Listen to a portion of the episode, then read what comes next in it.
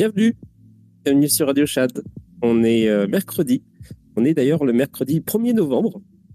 1er novembre 2023. Et ce soir, c'est une émission spéciale. On va parler un petit peu de tout. On va parler de DeFi, on va parler de, euh, de crypto, en fait. On va parler, euh, on va parler Bitcoin. On va parler aussi des thèmes qui ont, euh, qui nous ont préoccupés, nous, sur le CTFR récemment, c'est-à-dire euh, bah, euh, c'est ça. Qu'est-ce qu'on fait euh, Qu'est-ce qu'on fait avec euh, notre communauté? Qu'est-ce qu'on fait avec les cryptos? Euh, Comment on, comment on devient euh, successful Mais en même temps, com- comment est-ce qu'on peut le faire en étant éthique? Et puis c'est ça. Donc et je trouve, et je suis super content de, de recevoir pour bah, pour ce débat, pour cette discussion. J'ai oh là là, j'ai des interférences. En tout cas, je suis très content pour, de recevoir euh, pour cette euh, émission Julien Bouteloup euh, qui, est, euh, qui est déjà avec nous et à qui je vais donner la parole. Enfin, j'ai déjà essayé de te donner la, la parole, Julien, mais je vais réessayer encore une fois. J'espère qu'on m'entend bien. Et, euh, et voilà. Bien, bonsoir. Ah, salut. Et bonsoir, Julien. Bonsoir, bonsoir à tous. Un plaisir d'être euh, d'être avec vous sur Radio Tchad. Eh ben, merci. euh, je suis honoré de ta présence euh, parce que je sais que tu es quelqu'un de, de très sollicité. Et donc, euh, donc je suis très content que tu sois là. Et puis, bien sûr, évidemment, bonjour à tous ceux qui, qui sont là. Salut Quarl, salut, salut Magic King. Alors, on a des petits bugs, on a des petits bugs Twitter, j'ai l'impression, parce que j'ai cru entendre Magic King, qui était tout à l'heure speaker, et là, il est plus speaker du tout. Donc, mais je l'entends quand même. Donc, j'espère que ça va bien se passer pour le, le reste de la soirée, parce que avec Twitter, on ne sait pas. Et puis, euh, Laurent de MEV Capital qui, euh, qui nous rejoint tout de suite. Donc, euh, super, super cool. Euh, Laurent qui, euh, bah, qui est normalement là à peu près, à peu près tous les mercredis. Mais je suis très content qu'il soit là, Laurent aussi. Et comment tu vas d'ailleurs? Salut, bah, très bien, merci beaucoup. Ouais, ouais, ça va. semaine assez mouvementée. Bah oui, c'est la, reprise des couleurs. C'est la reprise des couleurs sur, sur le marché. Apparemment, c'est ce ce que j'ai, cru comprendre. Euh, ouais, ouais, ça, va. Merci encore de l'invitation. Eh ben, écoute, de rien, c'est super plaisant. Alors, c'est ça. Alors, aujourd'hui, on hum, on, va parler un petit peu tout. Alors, ju- juste, alors, tu sais quoi, Julien? J'ai, euh, euh, fait un, comment dire? Je te connais pas. En fait, c'est ça l'histoire. C'est que je sais pas qui t'es.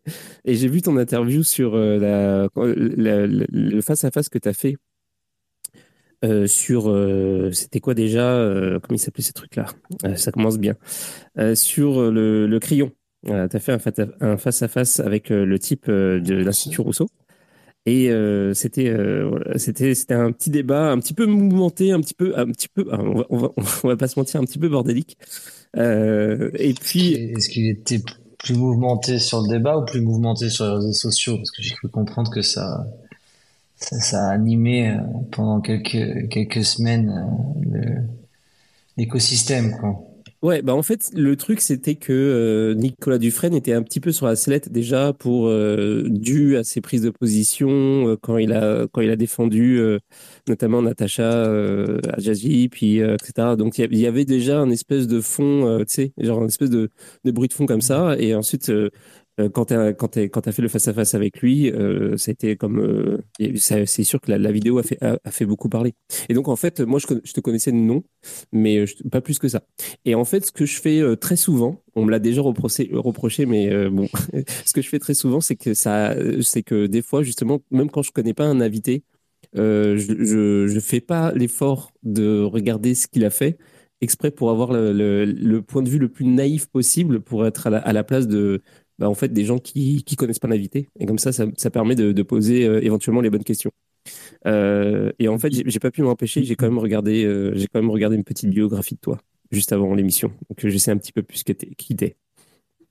J'étais très. Moi, je suis en profite pour intervenir, euh, parce que je vais pas rester très longtemps. Je voulais juste dire bonjour à Julien, enfin bonsoir, parce que je l'aime beaucoup. Euh, mais je suis très content que tu t'es renseigné sur cet invité de Marc, euh, organisateur de folle soirée, Rêve CC à l'origine, euh, parmi les premiers instigateurs de beaucoup et moult projets crypto, que ce soit dans le crypto FR, que ce soit dans le crypto world. Et euh, il a été aussi advisor de nombreux projets un ingénieur de talent sportif au grand cœur, Julien Bouteloup. Et donc, tu la barre très haute, là. Tu, tu me Ouais, fais- et je, et je rajouterai beaucoup de noms euh, dans l'écosystème depuis euh, très tôt, très très tôt. Enfin, bon, moi, je suis arrivé vers 2016 dans les cryptos. Et j'ai très vite euh, connu euh, Julien sous, des projets de l'époque. Et euh, ensuite des, des projets jusqu'à, mais même de nos jours, jusqu'à 2024, avec plusieurs marques euh, maintenant qui va suivre Stake Capital, type Stake DAO, un excellent euh, protocole de yield aggregator. Euh, Rec News pour toute personne qui, qui ont vraiment besoin de comprendre euh, euh, les dangers des hacks, les, derniers hacks qui arrivent, les dernières innovations de hacks qui arrivent sur la blockchain. Euh, Blackpool pour tout ce qui concerne les NFT. Également, euh, voilà, moi j'ai toujours été très impressionné et beaucoup suivi Julien euh, sur tout ce qui était la MEV. Euh, voilà, sans, trop de surprise vu euh, notre fonds MEV Capital. Et ouais, ça fait très, plaisir d'avoir Julien euh, ce soir pour quelques pour, pour, pour, pour le temps imparti. Mais ouais, c'est bien que tu t'es renseigné sur l'invité euh, de Marc qu'on a ce soir. Ouais, ouais, je connaissais vite fait les, les projets, pas tous, mais euh, c'est surtout que je connaissais pas son, son, son background en fait, euh, c'est-à-dire le, le cursus universitaire et tout. Et en fait, j'étais super impressionné. Euh, je savais pas en fait, par exemple, que euh, euh, Julien, t'avais fait un, un, un, un truc euh, qui mélange blockchain et intelligence artificielle euh, à un moment où en fait on, on parlait pas trop de intelligence artificielle, quoi, en- genre en 2000, euh, Ah, 2017. blo- blockchain, blockchain, c'est un grand mot, pas vraiment blockchain, mais système distribué, système distribué, effectivement, les torrents. Parce que, effectivement, comme maintenant, les gens appellent décentralisation blockchain, mais mon cursus, c'était les systèmes distribués machine learning. Hmm. Mais à l'époque, ça n'avait rien à voir avec la blockchain. Mais euh, Ok. Et tout ce qui au, au était euh, niveau, streaming, système distribué, euh, toutes les choses. euh, donc forcément, c'est euh, c'est les bases, euh, les bases de, de la blockchain. Ok, ouais, ouais. Euh, c'est-à-dire sur un modèle de, de type euh, Mastodon, un truc dans le genre? Non, non, tout ce qu'on faisait, euh, tout ce qui était euh, les torrents, tout ce qui était euh, Ok, les d'accord. casas, tout ce qui était euh, streaming de musique, streaming de, de, de vidéos, de fichiers, les méga uploads, euh, c'est euh, euh, toutes ces choses-là. hein. Hmm.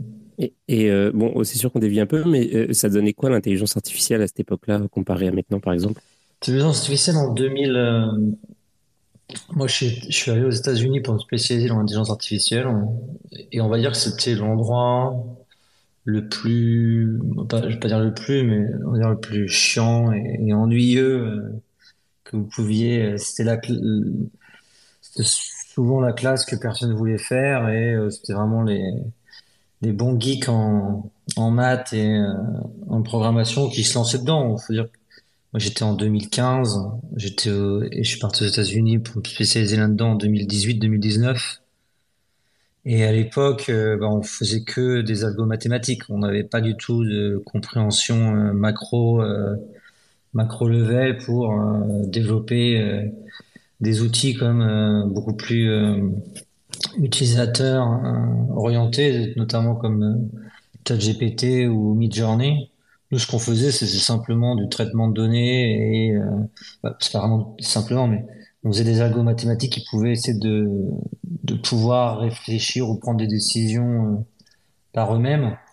Euh, et euh, voilà, c'était des maths, quoi. Maintenant, aujourd'hui, c'est un peu, plus sexy et, et, et, le, la personne de tous les jours peut l'utiliser assez facilement. Donc forcément, les retombées et, l'engouement est, est un peu plus grande. Il faut savoir que sur le territoire européen et notamment en France, l'intelligence artificielle, l'intelligence artificielle c'est un gros mot, hein, mais euh, la machine les machine learning, les systèmes euh, de réseaux de neurones, les deep learning, tout ça, donc ça englobe vraiment beaucoup de différents concepts qui sont vraiment tous différents. Euh, c'était relativement assez décrié sur la zone de recherche en Europe et pratiquement aucun fonds ou de, de budget en France. Et c'est pour ça que beaucoup de chercheurs en intelligence artificielle sont partis aux États-Unis. Euh, et il faut savoir que mm, malheureusement, ou, ou pour le pour l'histoire un peu français, que parmi les plus gros chercheurs en intelligence artificielle sont français et euh, une personne qui a gagné euh, euh, le, Turing Award qui s'appelle euh, Yann LeCun qui lui est parti aux États-Unis et travaille pour une grosse boîte, une grosse boîte américaine. Et donc voilà, parce qu'en fait, à l'époque, il pouvait pas avoir de budget et personne qui s'intéressait au sujet. Et aujourd'hui, 40 ans plus tard, c'est le domaine de prédiction où tous les investissements se font, quoi. Mm. Ouais, totalement.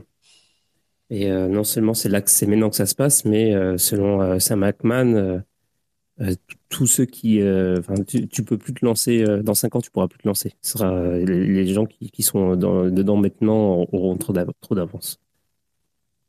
Donc voilà, c'est maintenant que ça se passe. Hum, oui, alors c'est ça. Et donc, tu es arrivé dans les cryptos vers 2017 et tu as lancé toutes sortes de projets.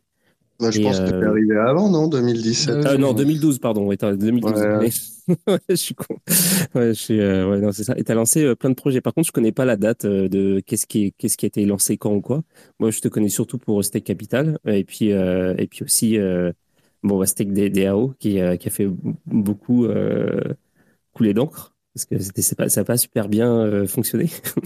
Mais ah bon, bah, je pense que ça dépend le, le spectre Ouais, ça dépend d'où tu te places. respect parce que moi, pour moi, DAO, c'est un gros succès et c'est un des projets qui, aujourd'hui, euh, est parmi euh, les Big Five euh, et qui tourne toujours et euh, dans la TVL, les assets sous, sous-jacents, loqués dans le protocole n'ont pas diminué depuis le bear market. Donc, pour moi, c'est toujours pareil. Hein, ça dépend comment vous analysez les data et comment quel écosystème regarde euh, le produit. Si par exemple euh, c'est regarder lui euh, par rapport à ses performances technologiques, alors je pense que c'est un gros succès. Si c'est regarder le produit par rapport à ses performances économiques, qui est entre guillemets le token de gouvernance, alors c'est un autre sujet.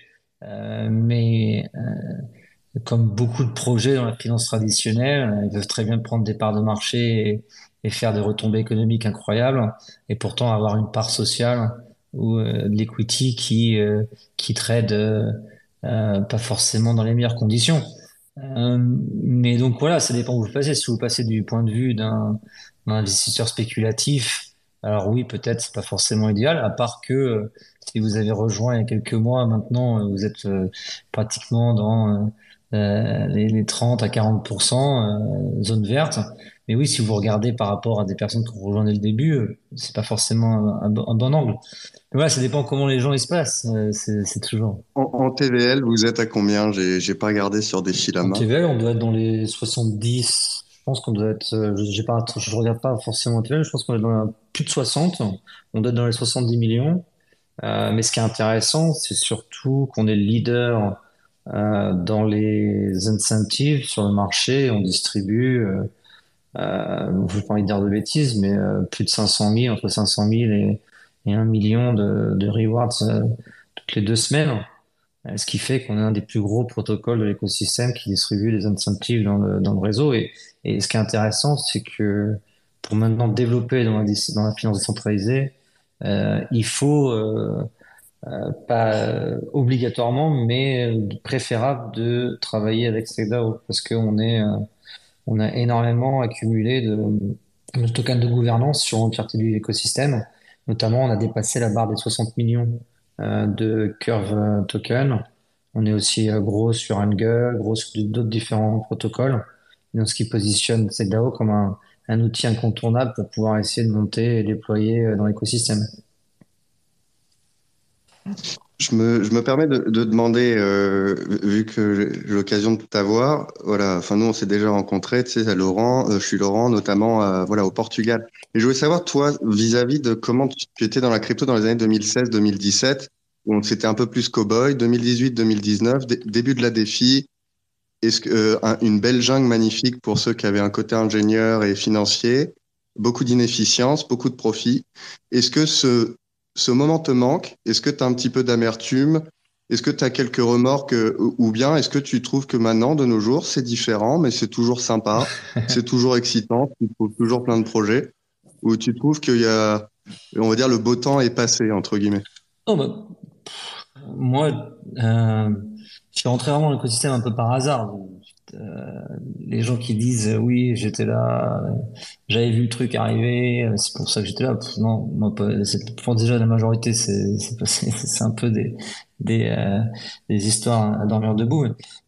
moi, je suis arrivé dedans parce que voilà, c'était mon, mon cursus et je m'intéressais au système distribué, aux jeux vidéo, et il s'est trouvé que j'ai été de près avec, euh, regarder de près les, les euh, pour faire du mining sur Bitcoin. Et ensuite, euh, j'étais à Londres quand Ethereum est arrivé. Donc j'avais déjà une bonne patte à, Bitcoin puisque j'étais quand même un des premiers fidèles et toujours grand fidèle de, de Mongox, donc la banque des Bitcoin qui avait la banque qui avait le plus, plus de quantité de Bitcoin au monde, qui s'était fait hacker. Donc forcément, bah, après ça, ça, vous intéressez un petit peu plus à la chose, puisque aussi le marché il avait beaucoup plus, euh, il avait relativement monté. Et avec Ethereum, euh, vu que j'étais à Londres, bah, je me suis intéressé. C'était les premiers meet-up qui étaient là-bas, les premiers, les premières euh, conférences, les événements. Et effectivement, dans les groupes, dans les groupes, donc à l'époque on utilisait Eventbrite. Alors je crois que j'utilisais Meetup, si je me souviens bien. Pour des, petits groupes avec des bitcoiners.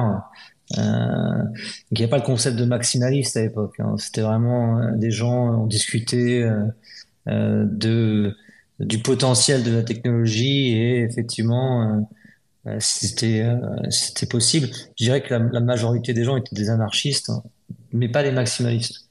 Mais par exemple, disons le, la seconde vague, par exemple, les liquidations sur AV1. Est-ce que ça, tu penses, on va le revivre? Est-ce que toi, tu es toujours dedans? Est-ce que tu as réussi à industrialiser euh, ces, ces, techniques? Ou est-ce que c'est plus des stratégies qu'on ressortira jamais du placard? Ah donc en fait, c'est la première phase, comme j'expliquais, c'était un moment assez incroyable puisqu'il y avait, tu demandais est-ce que les phases changent? Bah, là, à l'époque, euh, dans les conférences, euh, c'est même pas des conférences, c'était des petits meet-up, il y avait quatre pèlerins, quoi. Il y avait deux, trois gars qui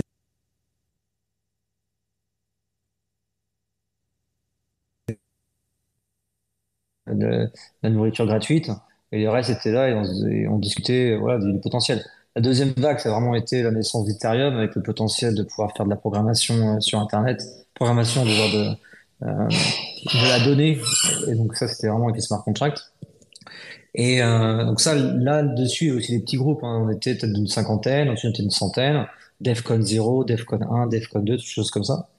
Et, après, il y a eu vraiment la période des ICO, donc les SEO, c'était euh, de monter une, simple landing page et, euh, euh, de, lever des, des 100 millions d'euros pour, pour rien. ça, c'était aussi assez, incroyable. Et ensuite, la période où tu, tu, voulais en venir, la période de la, de, la DeFi, qui là vraiment euh, a projeté l'écosystème dans un nouveau, un nouveau scénario parce que faut savoir que aujourd'hui ça peut te paraître un peu un peu complètement déconnecté, mais à l'époque, l'entièreté des personnes qui montaient des projets dans l'écosystème, vous pouvez regarder dans les ICO, les comme ça, c'était vraiment des projets soit à but non lucratif, hein, c'est assez, étrange, soit des projets vraiment pour résoudre euh, des problématiques sociétales, euh, donc euh, développer des choses dans les, dans pays en voie de développement, faire de la remittance gratuite, comme ça. Donc la DeFi, elle a vraiment changé le game parce que là, c'était vraiment faire rentrer des gens qui étaient intéressés pour par la finance par euh, donc de, décentraliser la finance. Et pas vraiment ces concepts-là à l'époque. Forcément, tu pouvais euh, des concepts de monnaie avec avec Bitcoin pour envoyer, mais vraiment je parle de projets, de, personnes qui voulaient monter des projets qui est vraiment purement euh, des finances décentralisées. On va dire que la majorité est arrivée avec la finance, avec la DeFi. Et là, c'était l'Eldorado. L'Eldorado, c'était euh, moi, je l'ai pas vécu, mais quand vous lisez des bouquins, c'était les années 80, la finance traditionnelle, où tout était possible et non régulé, et c'était un peu le Far West. Et euh, bah, c'est vrai que la DeFi, c'était ça. Je pense pas qu'on pourra le revoir, puisque euh, le, grand public et les institutions et le monde régulatoire est, est au courant de ce milieu. Et donc forcément, c'est beaucoup plus compliqué aujourd'hui de monter des choses ou d'innover sans, sans avoir à, rendre des comptes au niveau euh, légal ou au niveau euh, régulatoire. Euh, et, oui, cette période est, révolue, mais il y, a une autre, période qui est en train de se construire, qui est beaucoup plus mature, avec des outils qui sont beaucoup plus présents, beaucoup plus euh, euh qui sont montés qui sont utilisables et utilisés par un grand nombre. Parce que quand DeFi est arrivé ou Ethereum est arrivé, euh, ou même quand il y avait Bitcoin, c'était relativement assez compliqué d'envoyer des assets. Aujourd'hui, on se dit bon, bah, je prends MetaMask, ou je prends un, wallet avec mon téléphone. Mais à l'époque, il y avait vraiment rien. vous aviez dans les débuts par exemple sur Ethereum, il fallait faire tourner Mist, il fallait faire tourner son propre euh, propre client, il fallait ou alors sinon il fallait euh, ouvrir son terminal et euh, s'assurer de faire des transferts de coins. Donc il n'y en avait qu'un, hein, c'était soit soit Bitcoin, soit Ethereum. et donc maintenant les, concepts de tokens sont arrivés après et voilà, c'était vraiment c'était le, début de tout. Il n'y avait pas d'outils, vous ne pouviez pas vérifier vous n'aviez pas des, des scans, par exemple. Vous n'aviez pas euh, toutes ces choses-là.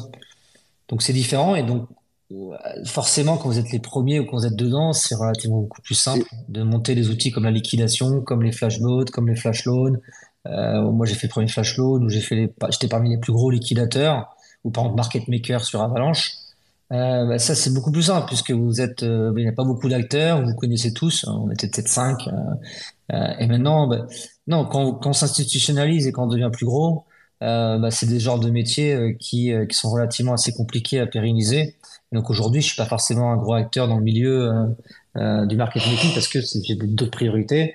Mais est-ce que il y a des est-ce que le but est de remettre tout ça en place pour voir le nouveau marché qui, arrive? Effectivement, oui.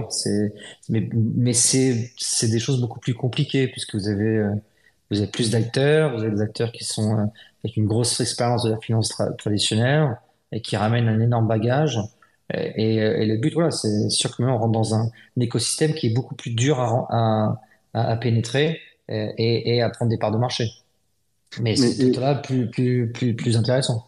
Et, et est-ce que, bah, pour voir d'ailleurs pour cette prochaine vague qui risque d'arriver, si on peut la dessiner, est-ce que tu penses que dans un an, un an et demi, on sera toujours à utiliser des UX dégueulasses, à éditer son priority fees ou à changer son RPC pour essayer de se faire sandwich, que ce soit sur de l'UX dégueulasse, ou est-ce que genre, je sais pas, paradigme total, on change, on est sur euh, de l'abstraction totale et même pour des mecs qui sont très précis dans leur euh, TX, bah le métier change totalement. On n'est plus à faire ce qu'on fait maintenant, c'est-à-dire dans un an et demi, c'est fini les les réunions euh, deal side de gouvernance, de qu'est-ce qu'on, quel reward, quelle gauche, quel hidden hand, quel machin. Voilà. Est-ce que tu penses ça va, ouais, bah, le truc va disparaître ou pas? euh, Là aujourd'hui, tout le monde dit UX euh, dégueulasse, hein, UI dégueulasse. Mais ça, c'est parce qu'on est dans notre, c'est un peu notre propre propre sphère et et euh, Echo Chamber, tu vois, c'est, il faut savoir que là, en, on est encore 2023, en l'espace de 4 ans, 5 ans, même pas. Moi, pour moi, l'UX et l'user interface, ça a complètement changé. Avant de parler d'un un, terminal, une console, où tu faisais envoyer des lignes de code, et maintenant tu parles d'avoir ton téléphone, tu puisses envoyer de l'argent à n'importe qui, euh, ou envoyer des assets, ou permettre de signer une transaction. Euh, tu peux aussi offusquer les transactions, tu peux faire des knowledge proof. Dire, c'est un autre monde, c'est un autre univers. Oui, effectivement, pour un, Madame Michou, euh, euh, bah, c'est pas, idéal encore mais euh, ces phases d'évolution, ils sont incroyables. Quand tu regardes au niveau macro, quand tu regardes dessus, tu as l'impression que le monde il a complètement changé.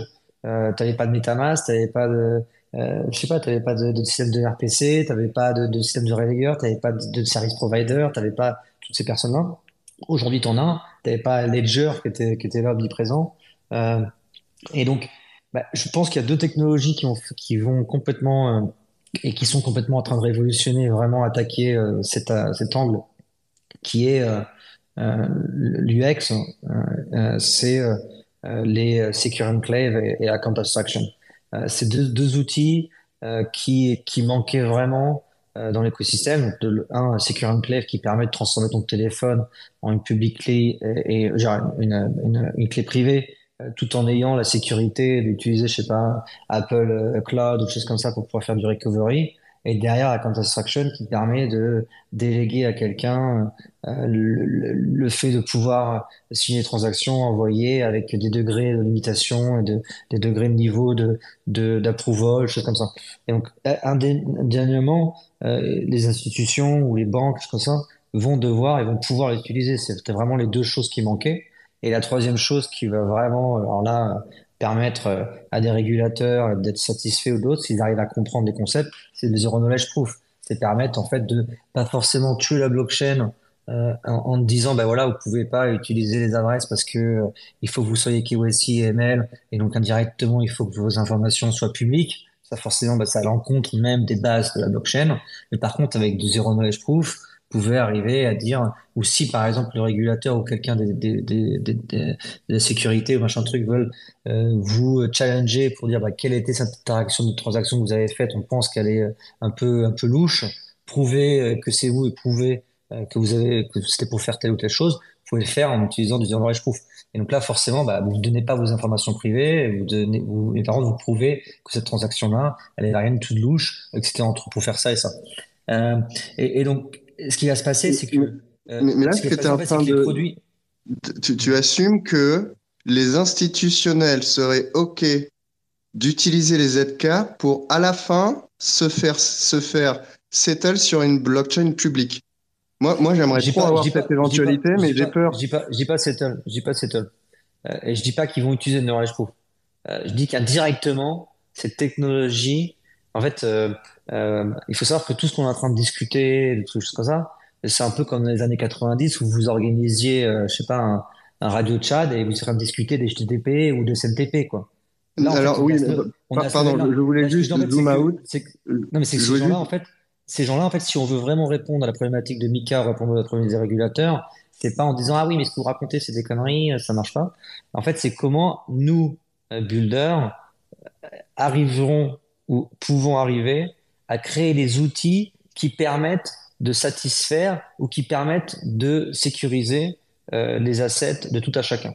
Et je pense que ces trois outils qui sont Secure Enclave, la capacité de pouvoir tourner son téléphone avec une avec un, wallet, deux, account abstraction qui permettent qui permet à tout à chacun de pouvoir déléguer certaines autorisations sur des assets et des wallets et donc toujours avoir la propriété mais pas forcément le management parce que je suis désolé mais je sais, je sais pas les stats. Je vais, être sarcastique je vais, extrapoler mais je pense que 90% des gens dans le monde ils se souviennent même pas de leur password de, Facebook. Donc faut arrêter de dire bah oui c'est une étape privée. C'est des concepts pour le retail c'est relativement compliqué. Et troisièmement je trouve permet de pouvoir arriver à déterminer qui est, euh, genre de prouver que l'interaction d'une certaine, d'une certaine activité associée à un wallet est pas du tout louche, euh, elle est aussi associée à un KYC AML, et pour autant sur, sur la blockchain, complètement transparent, euh, c'est juste une adresse, une adresse publique. Euh, Mais ça, c'est des outils. Cette blockchain en question, est-ce que tu penses que ça pourrait être in fine Ethereum, qui est une blockchain publique, ou est-ce que tu penses que les institutionnels vont vouloir faire tourner leur propre putain de blockchain et écarter les blockchains publiques? Non, en fait, euh, alors quand tu lis Mika ou quand tu lis les différentes choses dans, les régulations, c'est que euh, ils ont essayé de stopper l'utilisation de la crypto euh, pour retail. De leur côté, quand tu les entends, malheureusement, ils ont échoué. Donc indirectement, beaucoup de crypto s'est retrouvé dans les mains euh, de, tout le monde, de Madame Michaud. Et donc, par définition et par transposition, ils sont maintenant obligés de protéger ces utilisateurs qui sont détenteurs de crypto. Et donc, les banques, apparemment, déjà, il y a une banque en Allemagne, il y a des de là, euh, se voient maintenant euh, obligées de pouvoir fournir certaines solutions à leurs utilisateurs pour pouvoir faire en sorte qu'ils soient protégés. Et donc, pour pouvoir protéger un utilisateur, c'est quoi? Permettre de garantir que les fonds qu'il a, s'ils sont, peuvent pas se faire hacker ou s'ils sont volés, alors il y a une certaine assurance. Donc ça veut dire le concept d'assurance, ça veut dire le concept de management euh, de custody. Et donc quand tu entends ces différents concepts, forcément il doit y avoir des outils. Soit la banque devient full, complètement détenteur de ses assets, et donc là forcément ça rentre pas du tout dans le cadre euh, de la blockchain, c'est relativement compliqué. Est-ce qu'il pourrait enforcer le truc? Je sais pas. Euh, mais une technologie, pour l'instant je pense que c'est relativement compliqué pour eux. Ils n'ont pas encore la, capacité de pouvoir comprendre je vais pas dire, je vais pas rentrer dans les trucs là, parce qu'après les gens vont, sortir des mots que j'ai pas dit et que ça, ah oui, euh, ils pensent que les régulateurs sont pas aptes à comprendre ces choses. Non, je pense que tel que nous aussi, on n'amène pas ces sujets relativement d'une façon simple pour qu'ils puissent éduquer, euh, ou que il n'y a pas d'éducation suffisante, je sais pas. Mais entre, mais là, pour dire que euh, de leur côté, je pense qu'ils comprennent pas que nous, on a développé les outils qui sont maintenant suffisants pour pouvoir fournir cette capacité qui est de pouvoir sécuriser de détention de ces assets, de pouvoir l'utiliser d'une façon sûre. Et là, je pense que ces trois outils, avant, c'était impossible. Donc avant, c'était, je pense, normal qu'il y avait des questions relativement assez, euh, assez, euh, assez poussées de la part du régulateur, de la part des autorités publiques, de dire, voilà, oui, effectivement, euh, toutes ces choses se passent dans la crypto, des hacks, machin truc. Comment vous permettez de, garantir le fait que les utilisateurs ne perdent pas leur argent, ne se fassent pas hacker, ne fassent Effectivement, c'est le message de dire, ça c'est les maximalistes, de dire, ah, bah, not your key, not your crypto. Mais je suis désolé, euh, quelqu'un va pas être chez lui avec son ledger, euh, protégé euh, des cambrioleurs, et dire ah bah oui, mais j'ai mon ledger chez moi et donc je suis protégé à vie. Non, quelqu'un arrive, il vous, il vous force de mettre le, code sur votre ledger et il vous vole votre crypto. Et, et, et, ces concepts-là, euh, il faut il faut en parler. Et, je pense qu'avec des, systèmes d'account abstraction, des systèmes de délégation, des systèmes et, forcément les autorités, notamment les notaires, euh, vont arriver avec des systèmes qui vont permettre d'avoir du, du multisignature, d'avoir une clé si par exemple vous décédez, de pouvoir déléguer euh, euh, votre master votre signature à quelqu'un pour pouvoir utiliser vos fonds, toutes ces choses, tous ces concepts, les systèmes d'assurance, les systèmes et le monde bancaire. C'est pour ça qu'il y a aussi beaucoup de banques, notamment en Suisse, qui eux viennent du système bancaire traditionnel, mais commencent et offrent aujourd'hui euh, des comptes euh, pour la crypto. Euh, et, ils réfléchissent à intégrer ces différents outils. Et vis-à-vis, pour centrer, centrer par exemple StackDAO, dans ce futur très très proche, hein, parce que là en fait, c'est ce trinôme, enfin ces trois parties dont tu cites, ça peut être demain. En, voilà. Les applications maintenant, type Uniswap, Curve, CoSwap, StackDAO, you name it. Ces applications, est-ce que tu penses qu'on va avoir une sorte de permission access à certaines pools et là, faut être KYC en amont. Est-ce que tu penses que ça va plutôt être comme ça ou est-ce que ce sera toujours très ouvert? Et comme tu dis, ça va être le ZK qui va résoudre ce problème bah, moi, je suis plus dans cette optique. Je suis plus du côté, euh, bah voilà, 99,999% euh, des couteaux de cuisine sont utilisés à couper de la viande. Et malheureusement, il y a euh, une infime quantité de personnes dans le monde qui l'utilisent à, à, des fins euh, beaucoup plus dangereuses et criminelles. Mais c'est pas pour autant qu'il faut arrêter tout couteau de cuisine. Ce que je viens par là, c'est un peu, voilà, c'est un peu l'analogie qui est relativement assez simple à faire, mais euh, arrêter l'utilisation et dire euh, ah bah oui voilà ces smart controllers vont devoir utiliser euh, des pools de liquidité KYC ML et comme ça en fait les gens qui utilisent aussi sont KYC ML donc en fait c'est s'enfermer dans une propre chambre et là oui on est bien parce que maintenant la pièce elle est sécurisée avec des snipers et on, on est tranquille. Non je pense vraiment c'est qu'il faut rester dans un système open permissionless mais garantir que l'utilisation de ces outils est faite d'une façon sécurisée. Et donc oui, forcément, Zeno Proof peut arriver à, dire que euh, l'activité d'une adresse, euh, on peut s'assurer qu'elle a été euh, soit KYC, soit ML, si besoin. Hein, pas toutes les adresses doivent être dans ce cas-là. Mais par exemple, imaginez, vous voyez que l'interaction sur la blockchain est relativement assez douteuse, bien wallet, eh ben, euh, les autorités peuvent demander sous six jours de challenger ce wallet euh, qui puisse déterminer quelles sont l'utilisation de ces fonds, d'où ça vient, leur provenance et pourquoi. Et si euh, il y a le, le, problème que je vois à ça, c'est que l'implémentation de, des ZK sur Ethereum L1, ça va prendre beaucoup plus de temps que là, ce que je vois dès aujourd'hui, des pools où je me suis maintenant obligé d'être KYC ou KYB pour euh, provider de la liquidité et avoir mes gauche ah oui, donc j'ai peur que même si moi j'aimerais bien que ça arrive comme toi, j'ai peur que le lobby ou la pression de Mika oblige les applications très vite de dire c'est bien, tu sors ton application sur L1, tu es obligé de permission, sinon tu es, blacklist. Mmh, mmh.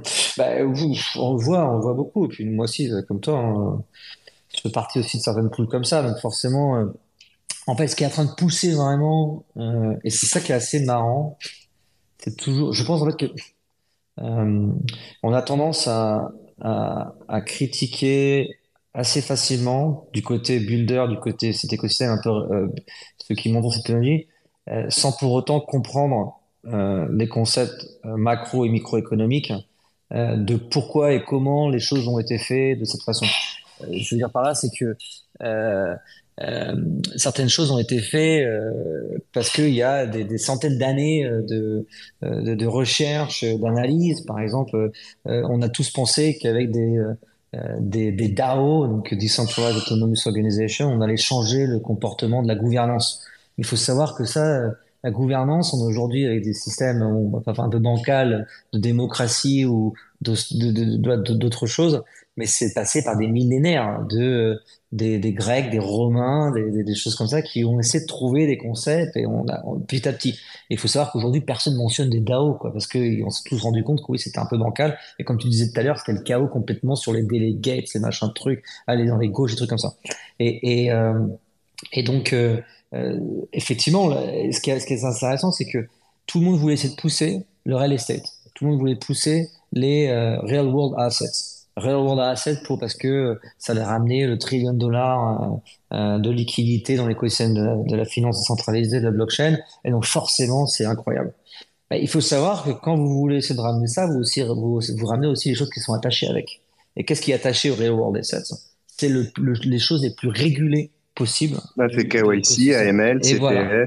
Et voilà, donc le Real World Assets, bah, c'est real estate, c'est les bonds, c'est les produits dérivés, c'est tous les trucs qui font que vous touchez, vous mettez rien que le doigt dedans, c'est que vous, de derrière, vous êtes complètement euh, assujetti à l'entièreté de tout ce que vous pouvez détester au plus dans la finance traditionnelle du côté euh, de ces anarchistes et maximalistes de la crypto. Et donc oui, on, a rarement ces choses-là. Donc par exemple, bah, avec euh, avec euh, Bact euh, Finance, avec avec donc, Mountain, voilà, Ondo, Ondo, comme ça.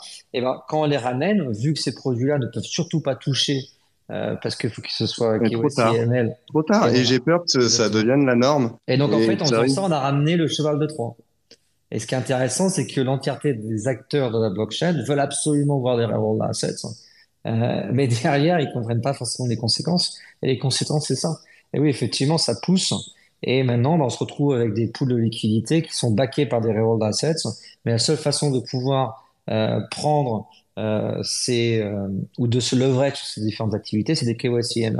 Et ce qui est intéressant, c'est pour les acteurs qui sont en capacité de KYC-ML, là, les taux d'intérêt peuvent être relativement assez intéressants, beaucoup plus intéressants que pour trouver un DeFi, et surtout relativement, par ordre de magnitude, à un ou deux, beaucoup plus euh, faibles en risque que d'autres produits en DeFi.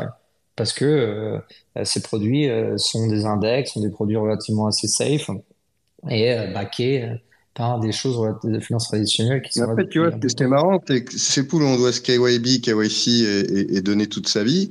Euh, après, ce qui est marrant, c'est qu'elles sont quand même très composables avec l'univers écosystème curve qui nous permet ensuite de d'avoir des curve reward en plus. Donc, je trouve qu'aussi le, le mariage de OK, on vient d'ouvrir la porte euh, à la trappe est quand même belle. Ah oui.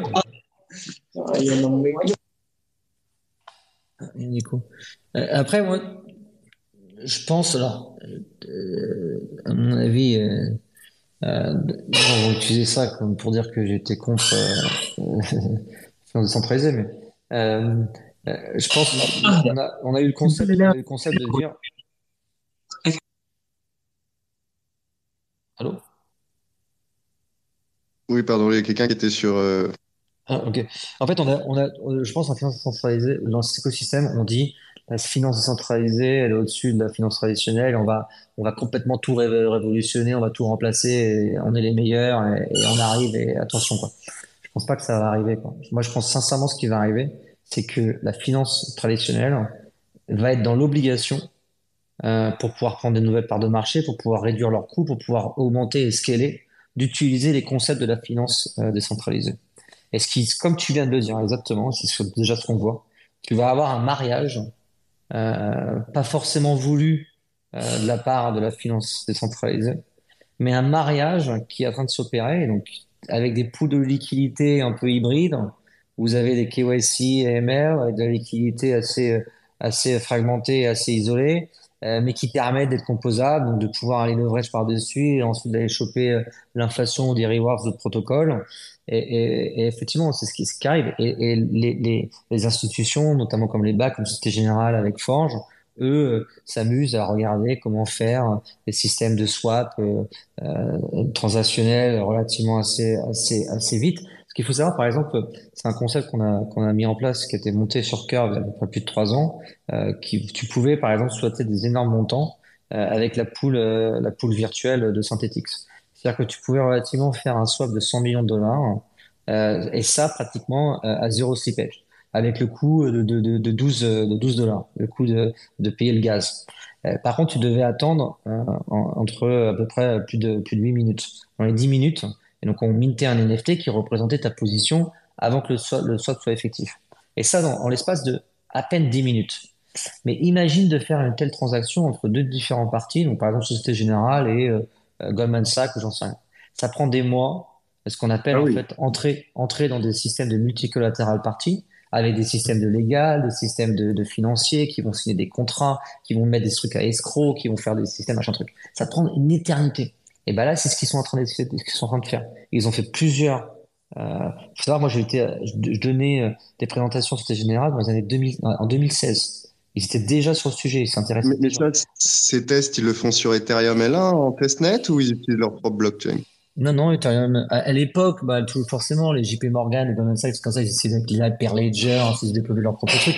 Il faut savoir que euh, le problème, en fait, c'est qu'ils se rendent bien compte que la, la, la capacité technique et l'engouement de la communauté euh, des builders à monter de nouveaux trucs et à mettre en application des choses qui prendraient des décennies pour eux, eh ben, autant les leverager que de s'amuser eux-mêmes à les monter. Donc là, ce qu'ils sont en train de se faire, c'est de pouvoir euh, s'assurer que si le réseau il pète ou que ces choses pètent, alors ils sont complètement isolés, ils n'ont pas de problème, mais tout en leverageant cette euh, capacité technique, donc de de, euh, de pouvoir envoyer des fonds à moindre coût, de pouvoir envoyer euh, à n'importe où, à n'importe quelle entité euh, extrêmement rapidement. Euh, et donc ça, ils sont déjà en train de le leverager. Et donc eux, ils sont déjà en train d'adopter des composants euh, et composantes de la finance centralisée, de la blockchain, de la crypto, sans pour autant devenir un produit de finance décentralisée. Et c'est exactement la même chose qui s'est passé pendant la révolution euh, d'Internet. Vous aviez déjà des institutions financières. Euh, pour certaines personnes qui sont euh, dans la vingtaine, ils pensent peut-être que le monde financier, le monde institutionnel, c'est une application mobile comme Revolut. Euh, mais à l'époque, vous n'aviez pas Internet, vous n'aviez pas la capacité de pouvoir les transférer avec, avec, votre, téléphone ou avec votre, votre, ordinateur, que ça n'existait pas. Et vous alliez chez votre banquier, vous signez un document, et c'était envoyé par mail, et ensuite vous faisiez le transfert. Mais pour autant, le système banquier financier n'a pas changé. Ils ont toujours utilisé les mêmes choses, ils sont juste améliorés, ils ont réduit leurs coûts, ils ont amélioré leurs transferts, ils ont amélioré leurs leur, leur profits, amélioré leur, leur marge. Et c'est exactement ce qui est en train de se passer aujourd'hui. Ils vont utiliser les produits de la finance décentralisée pour corriger des problèmes qu'ils ont en interne, notamment bah, les fraudes à la carte si c'est plus efficace, et si c'est plus efficace, euh, ils sont agnostiques, euh, ils sont dans le cost. Euh, D'accord. Mais j'espère que tu as raison, qu'ils intègrent euh, les, les blockchains publiques.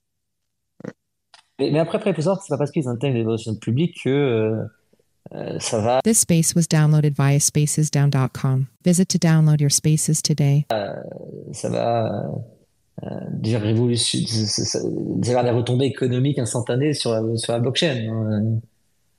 Eux, non, mais eux, ça légitimise euh, les blockchains publiques, quoi. C'est-à-dire, ça y est, ils ont abandonné, ils n'ont pas essayé de faire leur blockchain, ils n'ont pas essayé de tout KYC ou de tout bannir. À la fin, ils ont dit, j'avoue, votre système de sécurité blockchain, il est, il est propre et on l'utilise. Ça, moi, j'aime beaucoup. Mais non, il n'y aura jamais ça. Il y aura jamais ça. Parce que c'est exactement, si tu regardes l'évolution, euh, l'adoption d'une technologie, genre, les institutions, euh, il faut savoir qu'avant, il y a dans certains pays, c'était interdit euh, pour un, une boîte de monter un site, son site internet en relation avec sa boîte. C'est interdit. Et, et, par exemple, les institutions financières ou certaines boîtes, elles essaient aussi de monter leur propre protocole. Et pour autant, ils sont tous en train d'utiliser Hypertext Transfer Protocol, HTTP, et, et, ils sont pas là en train de dire oui, on, on avoue, vous aviez raison. Euh, euh, le, pour autant, le Minitel, on était un des premiers sur le marché. Euh, les autres n'ont pas utilisé Minitel et, on était les premiers à créer ce système de protocole. Et les, Américains ne sont pas là en train de dire oui, vous aviez raison, c'est vous. Non, ça sera, ça sera complètement incognito. Ça va juste être adopté. Et les gens aujourd'hui qui, qui sont qui sont dedans en train de se battre, et ben dans 10, dans 20 ans. Euh, cette génération a changé quoi donc euh, on sera pas là à dire ah oui vous aviez raison en fait là c'est vraiment euh, c'est comment on appelle ça? C'est euh, une bataille, euh, une, bataille financière, mais pas une bataille d'ego. Hein. Vous êtes, euh, vous êtes très punk, euh, les mecs. Moi, je pensais qu'avec les cryptos, on allait faire exploser les banques. Et en fait, euh, vous êtes en train de me dire que, que finalement, on s'en va vers, euh, vers la régulation. Et en fait, je me suis posé la question. pas forcément la régulation. je Ouais. Non, mais ça, c'est le concept même. Euh, ah, euh, t'es crypto, alors t'es pas euh, dans la régulation. Et si t'es dans la régulation, t'es pas crypto. Et si tu dis que la régulation peut avoir des bons, alors là, euh, t'es euh, quelqu'un euh, qu'on va te détruire sur Twitter parce que t'as dit que la régulation, c'est quelque chose qui peut être bien. Mais la régulation, Ouais, euh, c'est pas, le, ouais. c'est pas, pas, euh, c'est pas le constat d'un, peut-être que le mot est un peu fort, mais euh, je vais l'employer quand même. D'un, peut-être d'un, échec euh, euh, temporaire en tout cas de, la DeFi ou des cryptos, justement de ne pas avoir su trouver une solution qui, est fonctionnelle pour les petits porteurs, on va les appeler comme ça. Donc du coup, maintenant la DeFi, c'est un petit peu en ce moment, euh, on va dire que c'est un peu. euh, J'avais mentionné ça, euh, j'avais j'avais utilisé cette, ex- cette expression quand j'avais reçu Octavio euh, la semaine dernière. En ce moment, c'est un petit peu le, le- la maison de retraite des whales. Et, et donc, donc en fait, du coup, euh, c'est ça quoi. Euh, il faut aller chercher des fonds. Euh, ça fonctionne pas trop pour les petits porteurs parce que tu sais, il faut payer les frais, etc. Donc t'as tout le monde. Bon bah tout le monde. Tu sais, voilà, il faut chercher les institutionnels. Pour aller chercher les institutionnels, bah t'es obligé de te t'es obligé de conformer à, à- Non, je aux pense pas. Je pense que c'est un faux, euh, c'est un faux discours. Je pense que c'est le discours des, discours des pseudo-maximalistes qui, sincèrement, euh, euh, moi je dis pas avec les institutionnels. euh, je monte tous les jours euh, des, des projets où j'accompagne toujours des projets qui sont pas forcément exposés aux institutionnels et on monte tout le temps. Le, le fait de dire que euh, euh, alors si on parle la régulation ou légale ou alors là, c'est dire que c'est un échec de la crypto. Non, je pense pas. Le, le, le fait de dire ah oui, alors euh, c'est parce qu'en fait les petits porteurs peuvent pas s'amuser sur la blockchain. Bah, les, les, les L2 ou euh, d'autres blockchains permettent de faire des, transferts euh, d'argent relativement euh, à bas coût et relativement vite. Hein, si vous allez sur d'autres blockchains, Avalanche, Solana ou, j'en sais rien, et les L2 c'est ça qu'ils vont résoudre. Je pense que aujourd'hui les utilisateurs peuvent utiliser certaines blockchains sans pour autant payer énormément de, de frais, non?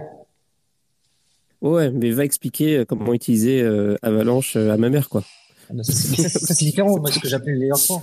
Le layer 3, en fait, le layer 3, en fait, c'est l'abstraction complète, euh, l'abstraction complète euh, de, euh, du, du, du stack de technologie. Euh, Aujourd'hui, on est tous en train de se marrer et en train de discuter sur euh, ah oui, regarde, euh, zero knowledge proof. euh, ah oui, mais regarde, blockchain Solana. Mais, mais non, mais mon L2, il est mieux. Ah, mais attends, mais t'as pas regardé. euh, j'ai aussi mon relayer euh, qui est fonctionnel et tout. Mais ça, c'est des couches, c'est des couches euh, euh, technologiques. Je, je, je suis persuadé aujourd'hui, si on, si on pose la question, euh, qu'est-ce qui compose le stack technologie HTTP, euh, il y en a pratiquement 90% des gens aujourd'hui, c'est pas pour dire, je pense que personne s'intéresse à ça, qui sont capables de répondre à la question. Et pourtant, aujourd'hui, c'est là-dessus qu'on discute. Ah oui, mais regarde le stack, ah mais le layer 2, ah mais je suis à, ça.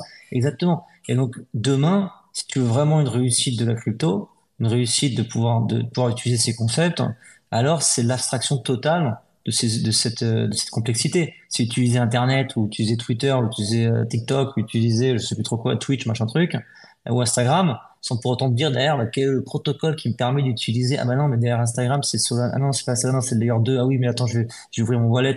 Et, et là, on est, Ouais, parce que là, on est dans la phase de, de build. Mais derrière, si tu veux vraiment que ce soit utilisé par un Michou ou ta grand-mère, eh ben, effectivement, elle ouvrira une app- Je pense sincèrement que par exemple, parce que c'est déjà le cas maintenant avec Twitter ou d'autres applications, tu peux mettre ton NFT ou tu peux faire des trucs.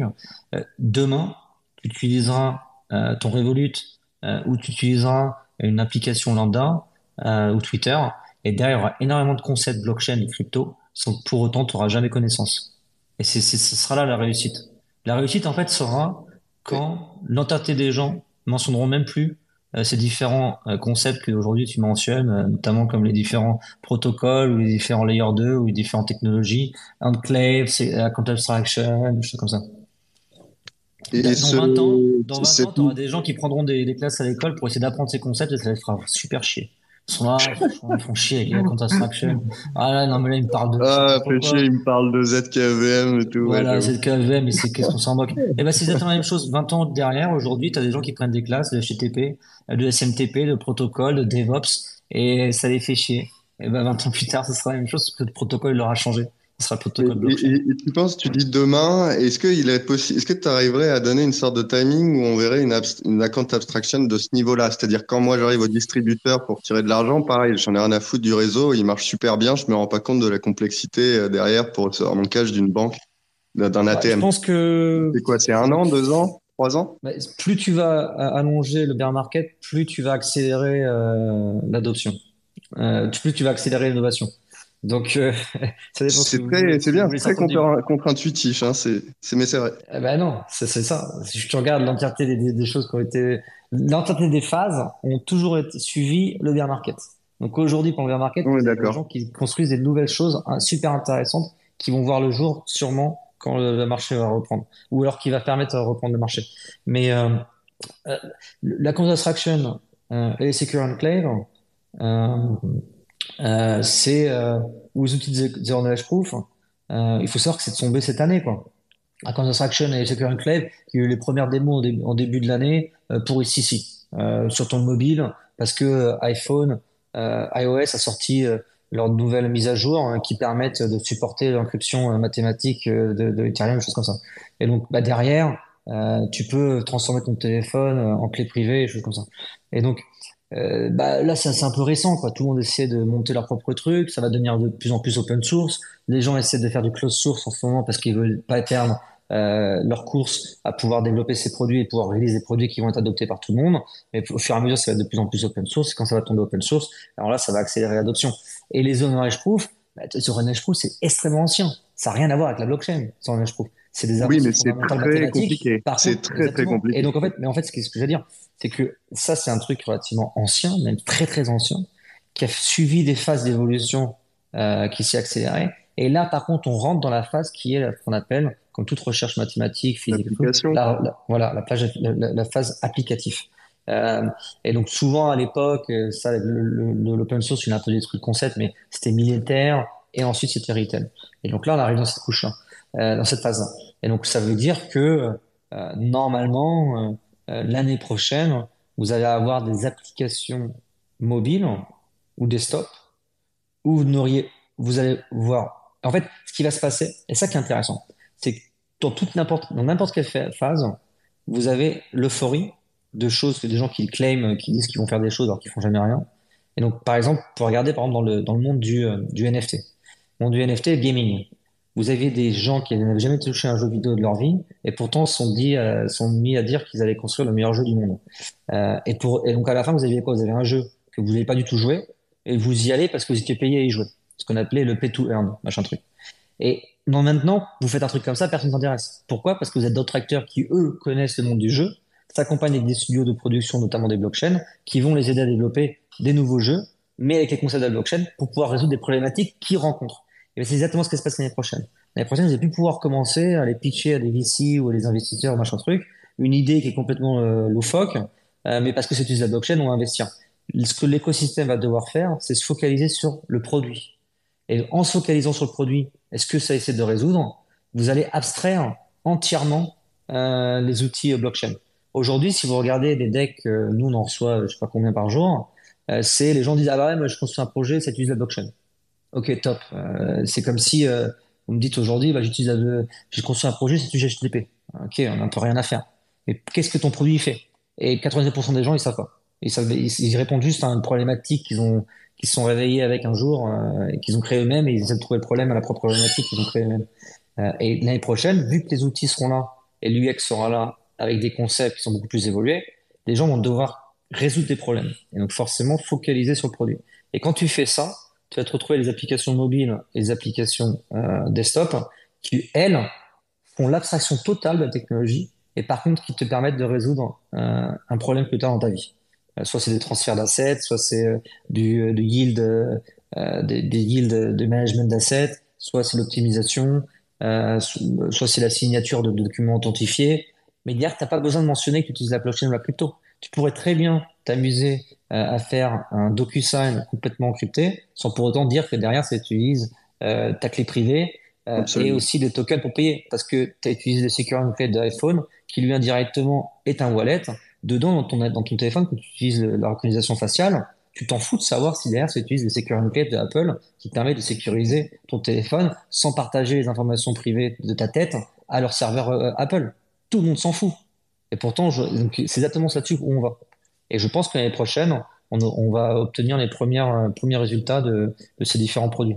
Où tu vas pouvoir utiliser oh. des, applications qui ne font jamais mention de crypto et blockchain, qui sont construits par des, gars de la blockchain, euh, mais qui ne mentionnent pas du tout ces concepts. Euh, en, parlant d'applications, est-ce que par hasard tu pourrais parler un tout petit peu de la prochain produit de StakeDAO Il y a apparemment, j'ai ouï dire que voilà, vous êtes toujours dans l'écosystème, vous pourriez faire euh, mieux que ce que vous faites actuellement comparé à Frax Convex, Convex et Concentrator bah, Non, mais après, le, truc, en fait, c'est que il faut, euh, quand tu es là depuis un bout de temps et que tu es toujours vivant et que euh, tu as essuyé différentes, différentes phases, il faut regarder qui est-ce qui construit toujours un écosystème et qui est-ce qui est toujours solide et, et, toujours en train d'essayer d'innover. Et, effectivement, je pense que si vous regardez vraiment les produits technologiques, l'équipe, euh, les gens qui sont involved euh, dans l'écosystème, StakeDAO fait parmi, partie des, des top, euh, je dirais, des top 5 de l'écosystème, genre l'écosystème Ethereum et Curve, parce qu'après, vous beaucoup plus d'écosystèmes. Et, et, et, nous, ce qu'on fournit, c'est l'optimisation de, de, de, portefeuille, c'est c'est de pouvoir fournir des, des stratégies de yield et d'utiliser notre capacité d'incentive dans l'écosystème euh, à, résoudre des problèmes pour les utilisateurs. Et donc forcément, quand tu as la capacité de pouvoir détenir une, quantité relativement suffisante euh, dans certains écosystèmes, ça te permet euh, de prendre des décisions et, et, et d'incentiviser certaines décisions dans un sens et dans l'autre, et, donc de pouvoir te positionner relativement fort dans l'industrie. Vous avez d'autres acteurs qui, eux, on rejoint euh, le game peut-être un peu plus tard ou en parallèle euh, en, en, essayant de résoudre des problématiques que nous on avait. mais aujourd'hui, Stein a pouvoir innover et à développer d'autres outils parce qu'ils ils, ont ils dorment sur leur laurier. Euh, T'as des noms? Des noms, des noms. Quand, quand, tu mentionnes des noms sur les, les réseaux publics ou les vidéos, tu te fais, tu te fais après défoncer. Mais, Pardon. non, non, mais ouais, pour. Et je crois qu'en plus, certains affiliados. Euh... D'accord. Mais euh, en, parlant de tout ça, je suis très content de Morpho Blue euh, qui bah va un peu redresser la, la, la barre de certains. Non, mais en fait, en fait, ce qui, ce qui est intéressant, en fait, je pense, c'est que euh, construire un écosystème, construire des produits euh, qui ont pour but de résoudre des problèmes et avoir une certaine pérennité, c'est extrêmement difficile. Euh, c'est difficile parce que tu passes par, euh, par euh, en termes de builder, un tableau build, un truc super qui, qui, est incroyable et qui résout vraiment des problèmes et que tout le monde peut utiliser. si ton token fait pas, il fait moins 1%, alors là tu, tu prends cher. Pourtant, tu as, passé six mois avec des audits, si, un an à développer ton truc et qui est utilisé et qui, qui, fait, qui résout vraiment des problèmes. Euh, et je pense qu'il y a vraiment un, un, dans, dans l'écosystème, surtout l'écosystème français ou l'écosystème européen, euh, une certaine euh, un manque de, de, de, reconnaissance sur les builders, parce qu'il faut savoir que euh, bah, ce sont des gens qui, qui dévouent euh, pratiquement tout leur temps à construire ces produits. Je ne suis pas d'accord avec toi. Je trouve quand même on est très content de nos ingénieurs en France. Il y a beaucoup d'écoles. On, on, je trouve qu'on a quand même du respect pour nos ingénieurs et nos OX builders en France. Bah, après, c'est bizarre parce que tu vois, par exemple, tu as un projet, je sais pas, les, Américains ou d'autres projets en France, euh, le truc, c'est, c'est une merde euh, avec un peu d'or euh, au-dessus. littéralement, ça fait rien, hein, si ce n'est qu'éclabousser, vraiment rien. Et pourtant, parce que euh, non, mais c'est ils, ils, traitent bien, ils traitent bien. Ils euh, voilà, c'est du marketing, ils ont une puissance de business development de fou, les Américains, que nous, on n'a pas en France. Non, non, mais non, j'ai dit même en France, par exemple, un projet qui fait rien, euh, vraiment rien, euh, juste une landing page et derrière un gouvernance token, mais qui fait rien, euh, mais qui a potentiellement, qui trade relativement bien, ou j'en sais rien, va être adoré et, voilà, et, et mis sur le le podium du succès, alors que derrière, ça fait rien, c'est du vent. ce que je veux dire par là, c'est qu'il y a des projets qui sont incroyables. Vous avez des, bah, comme tu disais, tu as des Morpho, tu as des Angle, tu as d'autres produits qui, eux, tu regardes la capacité technique de développement, les, les, les gars qui sont derrière les équipes, c'est incroyable. Et pourtant, ils n'ont pas forcément cette notoriété euh, ou adulés par le, le, grand public. Oui, mais c'est pas parce qu'on dénigre euh, leur ingénierie, c'est parce que euh, en France, on n'est pas bon en marketing.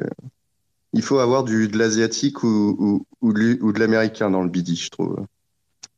Ouais, c'est parce que je pense que il faut, ouais, peut-être. Ouais. C'est, bah, moi, j'ai essayé de mettre en place un truc qui pouvait essayer de résoudre un peu ces questions, mais euh, après, le problème en fait, c'est que je pense qu'on a, on, on est et, et, et, tant bien nous fasse, c'est qu'on est vraiment euh, focus sur l'esprit cartésien et donc euh, je pense pas qu'on euh, on veut pousser des, des, trucs qui, qui, ne résolvent pas de problème et en disant que ouais mais en crypto on a vu que c'est pas ce qui payait le plus pour le moment. Mais bon après plusieurs pump and dump and déception on pense qu'au long terme la technologie et le produit comme tu dis il faut, il faut regarder qui est qui est dans l'écosystème depuis un bout de temps. Qui est-ce qui s'est battu pour pousser les trucs? Qu'est-ce qui s'est battu pour pousser des idées qui étaient complètement décriées ou, ou euh, complètement. Euh, moi, quand je disais, bah, écoutez, euh, c'était en 2017, je sais plus, je disais la gouvernance a beaucoup plus de pouvoir que que que que que, que, les tokens ou que la monnaie, parce que c'est comme ça dans la finance traditionnelle, et qu'on disait ah, c'est n'importe quoi, machin truc, et qu'aujourd'hui, voilà, c'est des guerres de gouvernance, c'est des guerres de curve wars, c'est euh, cette chose-là, mais il faut vraiment regarder qui est-ce qui est là depuis un bout de temps en train de monter des trucs, qui est-ce qui s'est battu, qui est-ce qui a essuyé euh, euh, différentes phases et, pouvoir les, les baquer. je pense que c'est vraiment en poussant cet écosystème, notamment l'écosystème français, il faut savoir que dans une bonne partie, je dirais plus de la moitié des plus gros projets DeFi, vous êtes toujours des Français euh, sur le board, toujours des Français dans la, dans founding team ou toujours des Français dans l'équipe technique ou d'élite technique. Donc on a vraiment cette capacité, cette puissance de frappe. Il faut vraiment essayer de la, leverager plutôt qu'essayer de se critiquer euh, sur des concepts, euh, critiquer des choses qui sont, euh, qui sont. J'ai l'impression qu'il y a vraiment beaucoup de, chaos, de, de, toxicité, alors qu'il faudrait vraiment pouvoir essayer de leverager cette capacité intellectuelle et, de frappe pour prendre des parts de marché sur le monde international et, pousser cette souveraineté française ou européenne sur le plan macroéconomique. Il y a notamment des, des, des, initiatives euh, que je cite euh, Brice, donc Token Brice, avec le collectif, qu'il a ouvert euh, avec plusieurs personnes de l'écosystème il y a quelques semaines. Voilà, qui propose notamment ce, ce que tu dis, ce, ce levier de, de, de, nos talents en France, voilà, pour essayer de redorer un peu le blason de, des, des protocoles français à l'international. Donc je, je voilà, je, je recommande d'aller voir si jamais certains ont des projets. Mais, mais je crois, je ne sais pas si Tech Capital, vous avez également des Y Accelerator.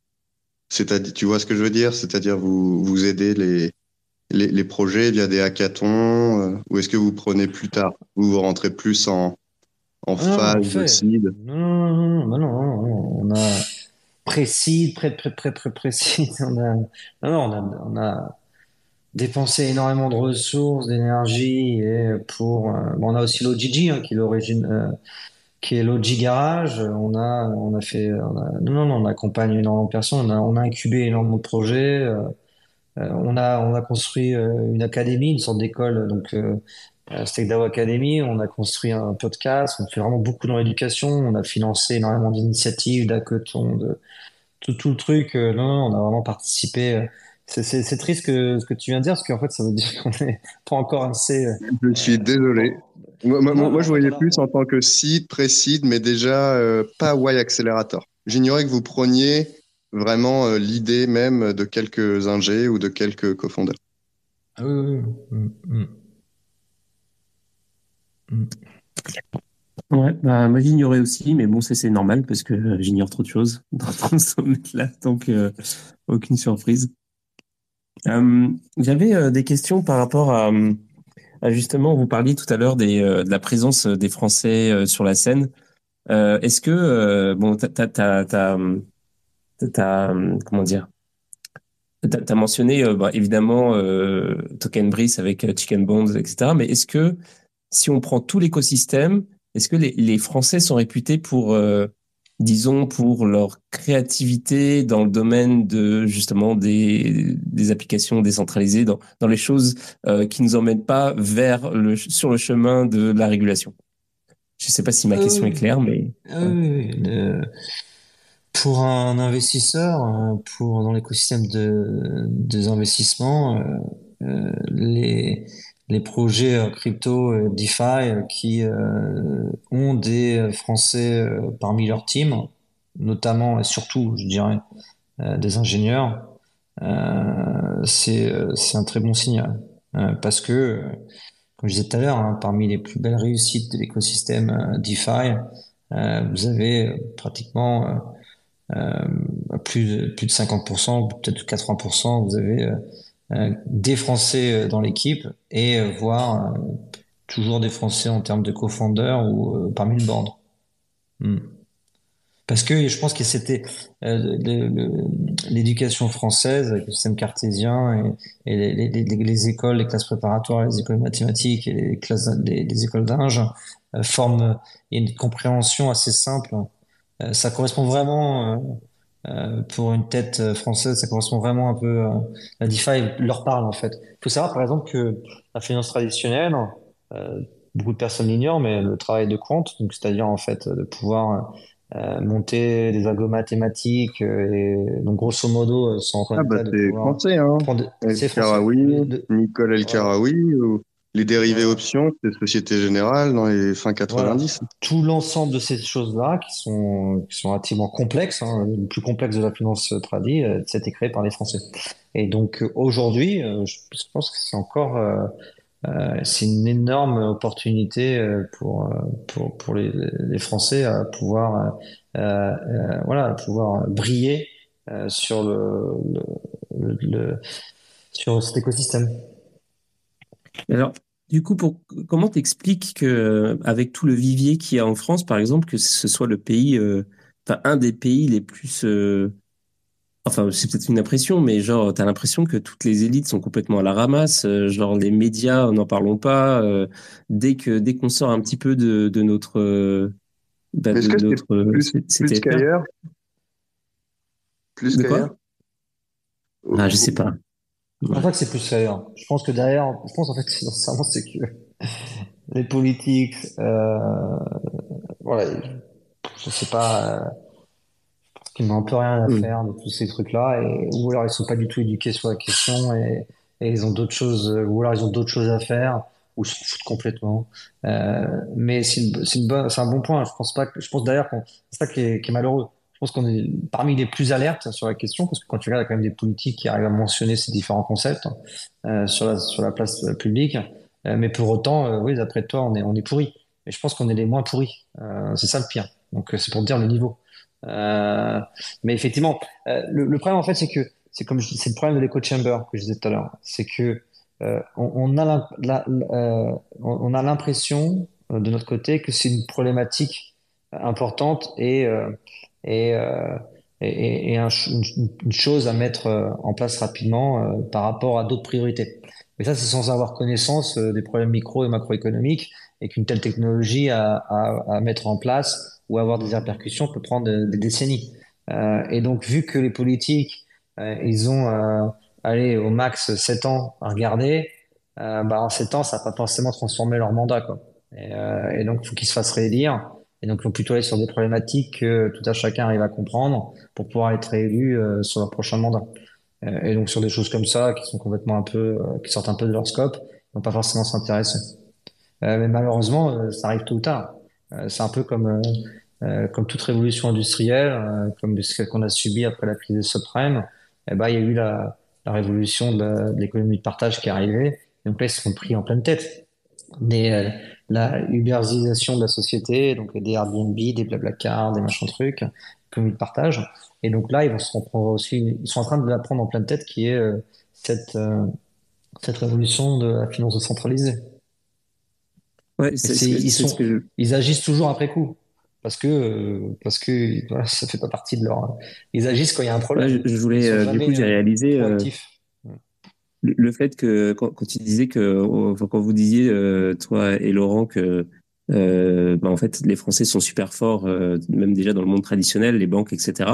En fait, c'est peut-être ça aussi le problème, c'est qu'en fait, on est on est tellement fort dans les trucs, euh, les technologies d'avant, les systèmes d'avant, que euh, bah, les mecs ils veulent pas lâcher le morceau. C'est un petit peu comme euh, d'ailleurs le, le, le, débat qu'on va avoir avec The Big Well la semaine prochaine, journaliste versus influenceur. Euh, les influenceurs, les, les, journalistes veulent toujours pas accepter le rôle des influenceurs euh, dans l'écosystème, euh, etc. Mmh. Même si les influenceurs crypto ont des choses à se, à se reprocher, il y a quand même une sorte de combat entre l'ancien monde et, le nouveau monde et, vraiment, on, on, sent il y a de l'antagonisme en fait. Mmh. Je sais pas. Oui, bah, c'est.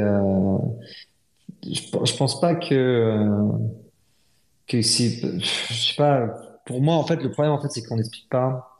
En fait, je pense sincèrement que influenceurs médias, on est dans une posture de, euh, de combat. Euh, et donc, ah oui, mais euh, vous, on va vous détruire, on est les meilleurs, vous comprenez pas ce qu'on dit. Eux, de leur côté, ils sont là, mais non, vous êtes des petits rigolos, vous êtes des jeunes, vous avez rien compris, vous savez pas que nous, c'est tout, machin truc. Et en fait, on, on, on s'entretue comme ça. Et si par exemple on était plutôt dans une démarche de dire, euh, bah regardez par exemple, l'américanisation de l'Europe du, monde, elle est là, la globalisation. Vous avez tous les GAFA, Google, Amazon, Twitter, Facebook, machin truc. Tous les jours, notre quotidien, il est régné par ces gros acteurs qui sont même pas européens, qui sont même pas français déjà, et même pas euh, au niveau européen. Mais cette technologie permettrait de récupérer de la souveraineté, permettrait de faire comme ça. Et non, on focalise sur ah oui, mais alors Bitcoin, non, non mais ça va, c'est c'est demain, il faut tout. Ben, à bout d'un moment, il faut même manger du Bitcoin quoi. C'est-à-dire en fait, il faut se réveiller avec la pilule Bitcoin, il faut, faut la foutre, pas dans quel coin. Mais voilà, c'est ça le discours. Euh, donc en fait, forcément, euh, euh, les gens sont là, mais qu'est-ce que les gens racontent quoi C'est complètement n'importe quoi. Non, Bitcoin va pas résoudre si tu as une maladie sévère. Non, c'est impossible. c'est vraiment de rentrer dans des, des, concepts qui sont complètement hallucinants. alors qu'il faudrait plutôt présenter cette technologie qui est une technologie. C'est une technologie, c'est pas c'est pas un remède hein, ce qu'on est en train de construire. C'est des, technologies qu'on est en train de mettre en place qui vont potentiellement révolutionner et qui sont en train de révolutionner le monde d'aujourd'hui et demain potentiellement euh, et qui permettent de, pour résoudre des problèmes, euh, mais sûrement pas un remède. Hein. Euh, et, et, le problème, c'est que nous, on a une incompréhension, un manque de compréhension des résultantes ou des problématiques macro et microéconomiques et on se dit qu'on connaît tout, globalisation sur les gouvernances, on est passé par là, on s'est complètement foiré. Et de l'autre côté, eux, ils pensent savoir tout parce qu'ils ont la connaissance du monde d'hier. Et donc ils savent comment le monde de demain peut avoir avoir lieu. Mais on n'essaie pas, je pense, d'expliquer vraiment, bah oui, écoutez, euh, pour essayer de regagner de la souveraineté, il faudrait euh, amener ces différents concepts parce qu'on pourrait être détenteur de l'accès à la donnée, on pourrait revendre la donnée. GDPR, c'était bien, mais GDPR, c'est pas assez poussé. End-to-end encryption, c'était bien, mais c'est pas assez poussé. Comment on peut arriver à, amener écoutez, vous avez, vous avez amené ça, c'est super, mais c'est pas encore assez. Mais non, au lieu de dire ça, on dit, ouais, mais ce que vous avez fait, c'est pourri, parce que, euh, ah, mais en end encryption, regardez, vos serveurs, ils sont pas encryptés, machin truc. En fait, c'est complètement hallucinant. Quand tu, vraiment, tu regardes de l'extérieur, tu as l'impression que c'est l'Assemblée nationale, où ils sont tous en train de se traiter de monde d'oiseau et se cracher dessus, en habillés comme des, comme des clowns. Euh, et euh, tout le monde se critique quoi. Bah nous on est un peu pareil, on est là ouais mais non, euh, ce que t'as fait c'est complètement pourri, t'as pas pensé à ça. Bah non ils ont pas pensé à ça parce qu'ils n'avaient pas forcément connaissance du truc. et donc je pense qu'on a, il y a vraiment un manque de, de dialogue, on est complètement bloqué sur nos positions. Alors que si on essayait de dire écoutez voilà sur les problématiques macroéconomiques, sur les problèmes microéconomiques, si on veut ramener du pouvoir d'achat, si on veut essayer de résoudre des problématiques qui parlent, qui vous parlent, on pense qu'on a développé ces produits et qu'il faudrait commencer à les utiliser. On pense que pour les banques, il faudrait commencer à utiliser les systèmes d'account abstraction, le système de secure enclave. Faites des tests. Ou alors pouvoir utiliser des wallets avec Ledger, machin truc. Et c'est ça vraiment qui peut arriver à changer les choses, je pense. Du coup, euh, j'ai une, une petite question pour toi. En fait, c'est carrément la question. Mais avant ça, c'est, je voudrais juste dire, parce que la question a été posée dans les commentaires, il y a quelqu'un qui dit, mais est-ce qu'on peut parler? Bah oui, en fait, c'est le but de l'émission. Donc, si euh, vous voulez poser des questions, si vous voulez euh, euh, bah, faire dire quelque chose, mais quelque chose de pertinent et concis, n'hésitez pas à me demander le rôle de, de, speaker. Je vous le donne sans aucun problème. Et puis ça va être un petit peu le last call parce que ça fait déjà 1h20 qu'on est ensemble, donc je pense pas qu'on va on va non plus on va pas faire une émission de 3 heures ce soir. Je sais pas combien de temps tu es, disponible, Julien. Ouais, pas trop longtemps non plus, ouais, mais c'était. Ouais, bah, c'est ça. je vais enchaîner avec bah, en fait la question que je voulais te poser, c'était c'était carrément le, le, la question du, du titre. quelle est la vraie recette du succès dans la crypto d'après toi? Qu'est-ce qu'il faut faire à partir de, de maintenant, qu'on soit par exemple, bah, c'est ça, qu'on soit euh, investisseur, ou qu'on soit builder, qu'on soit euh, un média, ou qu'on soit, tu, tu peux faire, les, tu peux les faire séparément ou ensemble. C'est quoi le, c'est quoi, dans quel, euh, bah, dans, quoi il faut se diriger d'après toi pour, pour, pour faire, pour, pour se donner des chances à soi-même et aussi donner des chances à la communauté? Moi, je pense que le truc le plus simple, c'est de, c'est de construire. Hein. Donc, euh, euh, si vous êtes, euh, si vous avez un, un, un, boulot dans la crypto euh, et vous construisez un projet, vous joignez un projet euh, qui, qui est vraiment a la vocation de résoudre des problèmes, ça c'est important, et non pas d'aller pump and dump un token parce que parce que c'est chouette. vraiment focaliser sur le sur la connaissance, focaliser sur la création de valeur la création de, de, de, résoudre des problèmes. Et, et là, normalement, euh, la réussite est, est, à la clé. Euh, c'est la clé de la réussite. Euh, parce que quand vous, si vous regardez l'entièreté des différentes phases de, de changement euh, de paradigme ou les différentes phases de changement de marché, la majorité des projets qui sont maintenant reconnus comme des, des, des mastodontes de la DeFi, sont construits dans la douleur, sont construits euh, en essayant des petits trucs pendant un bear market, en, développant des contrats, il n'y avait, avait, pas du tout d'outils euh, et ça n'allait pas marcher. Aujourd'hui, euh, euh, quand vous regardez même des gros projets d'écosystème, il faut savoir que moi j'ai énormément d'histoires, parce que d'histoires de ces projets, euh, j'en connais pas un qui a souffert, j'en connais pas un qui a fallu fermer la, mettre la clé sous la porte, j'en connais pas un qui était au fond du rouleau. Je crois que vous pouvez même pas me citer un seul projet d'écosystème où je sais pas euh, que ce projet-là a vraiment souffert euh, à une certaine période et qu'ils n'arrivaient pas à lever de l'argent, ils n'arrivaient pas à déployer la technologie, euh, ils n'arrivaient pas à résoudre certaines problématiques. Et pourtant, aujourd'hui, ils sont considérés comme le GAFA de, la finance traditionnelle. Et, donc la clé, si tu regardes vraiment euh, comment eux, ces projets ont réussi à construire, c'est focus sur le build, focus sur monter de la valeur, résoudre des problèmes, monter de la valeur, et, et à la fin, tu auras la réussite. Parce que si tu approches le marché d'une certaine façon euh, spéculatif, alors là, tu dois le faire vraiment en temps plein. Euh, être trader, c'est pas juste amuser à trader quelques heures par jour. Trader, c'est un métier. Trader, ça s'apprend. Euh, si tu veux aller trader des assets, ça devient ton, ton, job à temps plein. Mais là, ça veut dire que c'est extrêmement risqué. Euh, parce que bah, c'est plus le mode casino. Quoi. Oui, effectivement, euh, tu en auras toujours un gars qui, qui a mis toutes ses billes sur, sur une couleur et, ou sur un numéro et que le numéro est tombé. C'est comme ça que la machine marche, c'est comme ça que le casino il fonctionne c'est pour te faire croire que toi aussi tu peux gagner. Euh, et donc, euh, euh, mais la seule façon, si tu veux vraiment y arriver, surtout dans cet écosystème, c'est rejoindre un projet, monter un projet, construire, build, euh, et là-dessus tu seras récompensé à la fin. Surtout en bear market, parce qu'en bear market c'est la meilleure période pour, pour monter des trucs. En bull market, ça part dans tous les sens, tout le monde est, fait n'importe quoi. Euh, mais en bear market, euh, c'est vraiment là où tout se construit. Hmm.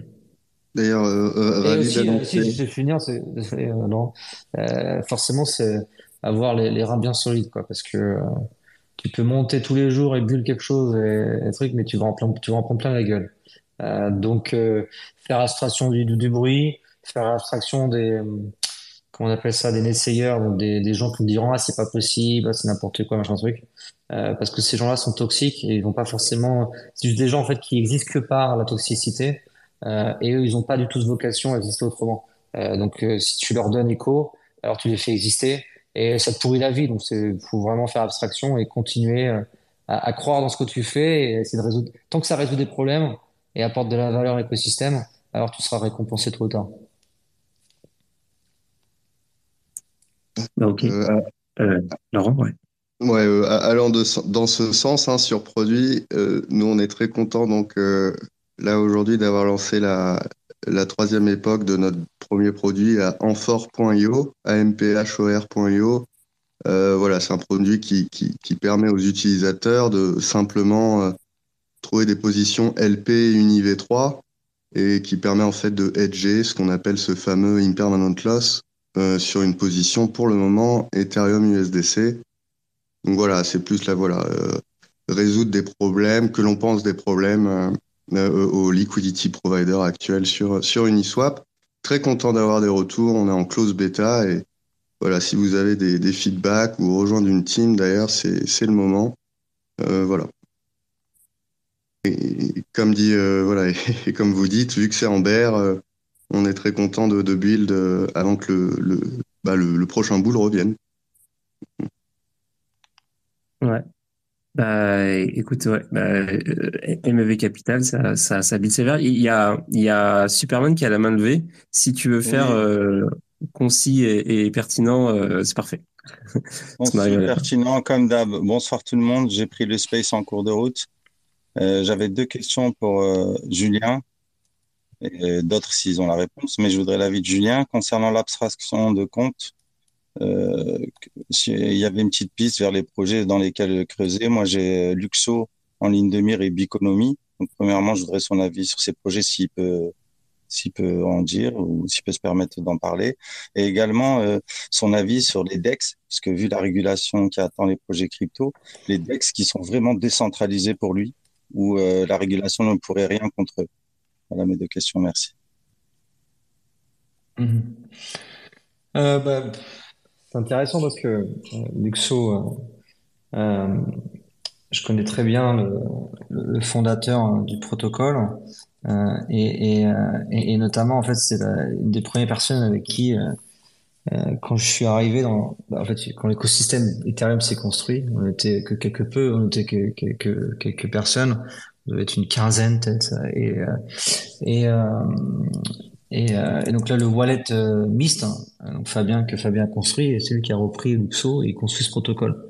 Donc euh, je sais que le protocole, de la façon où il l'a écrit et qu'il l'a défini, euh, euh, apparemment dit que ça va être le seul protocole qui va permettre vraiment un, un, un système de, de, de, de, ownership différent sur, par rapport à, à comment approche euh, account abstraction. Donc ça sera vraiment du côté du niveau natif au niveau du protocole. Oui, je pense que c'est un bon protocole à regarder. Après, je sais pas, hein, je suis pas dans des recommandations d'investissement. Euh, je pense que l'écosystème Luxo construit et, et sont, sont en train d'essayer de résoudre des problèmes. Euh, sur Bioeconomy, je crois que tu parles un peu comme Alchemy, quelque chose comme ça. L'économie, c'est vraiment un, un c'est protocoles, c'est un projet qui apporte du RPC, non? C'est ça, je crois? Euh, je, je suis pas trop sûr. Euh, mais euh, si c'est le cas, moi, pour moi, de toute façon, la Conscious Abstraction, euh, ce sera un concept qui va être apporté par, euh, par, par des boîtes. Et donc, euh, ce sera, tu pourras faire comme un, un, service provider. Aujourd'hui, par exemple, il faut savoir que les, euh, les systèmes de relayeur ou les bêta transactions, tu passes par des, des services providers. Donc, eux, tu, ils t'offusquent le truc, tu vois que dalle, et tu peux te protéger sur, euh, pour pouvoir envoyer des transactions directement dans la main pool ou pouvoir te protéger sur les sandwich attaques, notamment comme fait par exemple avec euh, avec un swap. Ça c'est des choses relativement intéressantes parce qu'au niveau côté euh, côté euh, produit, toi t'es pas. Et c'est ça en fait le problème dans l'écosystème de la DeFi, c'est qu'il y a un manque de focus sur le produit. Les gens sont là en train de dire ah bah je suis en train de construire un, une crypto qui va résoudre pour aller je sais pas faire un, aller euh, produire des, des, baguettes de pain et ils sont là en train de te dire qu'ils sont en train de faire du, du account abstraction, du secure enclave ou j'en sais rien ou des trucs comme ça. De... Et c'est exactement ce qui s'est passé aussi beaucoup dans l'écosystème Cosmos. Par exemple, les gars sont en train de dire qu'ils font de l'absorption carbone et derrière, par contre, ils ont passé 99,9% de leur temps à construire un validateur et un réseau de, de, de validateurs. Rien à voir avec le produit. Comme une boulangerie, bah, tu vends du pain, tu vends du pain. À la fin, bah, ce que tu fais, tu fais demander à quelqu'un de te passer euh, le strike, le stripe pour faire du paiement, mais c'est pas toi qui vas monter ton système de paiement. Donc c'est le focus sur le produit avant tout. Euh, donc ça, ça y arrivera. Et euh, euh, et donc toutes ces différentes choses vont être apportées par des services providers, notamment bah, des blockchains ou des Bioeconomy ou des des systèmes comme Alchemix ou d'autres d'autres protocoles. Et la deuxième question, c'était sur les DEX. bah, c'est comme Laurent disait, hein, il y a vraiment une grosse question sur en ce moment, vu qu'on on essaie d'apporter la liquidité euh, qui a disparu assez rapidement euh, d'écosystèmes euh, via d'autres d'autres canaux, notamment euh, des real world assets. et donc tout ce qui est marché immobilier ou bon ou produits, d'autres produits structurés ou exotiques, de la finance traditionnelle. Bah, effectivement, ça ramène aussi les concepts de KYC et ML. Et au lors d'aujourd'hui, et avec Mika, ce qui arrive, euh, et l'attaque des euh, donc je sais qu'on est sur Radio Chat donc faut, faut être assez punchy mais euh, c'est vrai que là aujourd'hui avec les différentes protections au niveau front-end les différents IP les différentes choses comme ça effectivement, il y a des gars dans la DeFi, euh, des acteurs aussi français euh, qui essaient d'avoir d'obtenir certaines licences, qui essaient de euh, de pouvoir s'adapter ou essayer de prévoir ce qui arrive demain. parce que si tu veux continuer à exister et à monter des produits, soit tu es là en train de, crier au loup et de dire ah mais non mais il faut arrêter de faire ça soit tu essaies de comprendre pourquoi et si ça fait sens alors de t'adapter mais c'est vrai que euh, d'avoir de la liquidité KYC ML, KYC euh, dans l'écosystème, ça pourrait faire mal à la, à la finance centralisée. J'espère qu'on n'y arrivera pas. Et j'espère qu'on va arriver à temps à démontrer que les outils, notamment comme Account Abstraction, Secure Enclave ou Zero Knowledge Proof, permettraient de résoudre ces problématiques.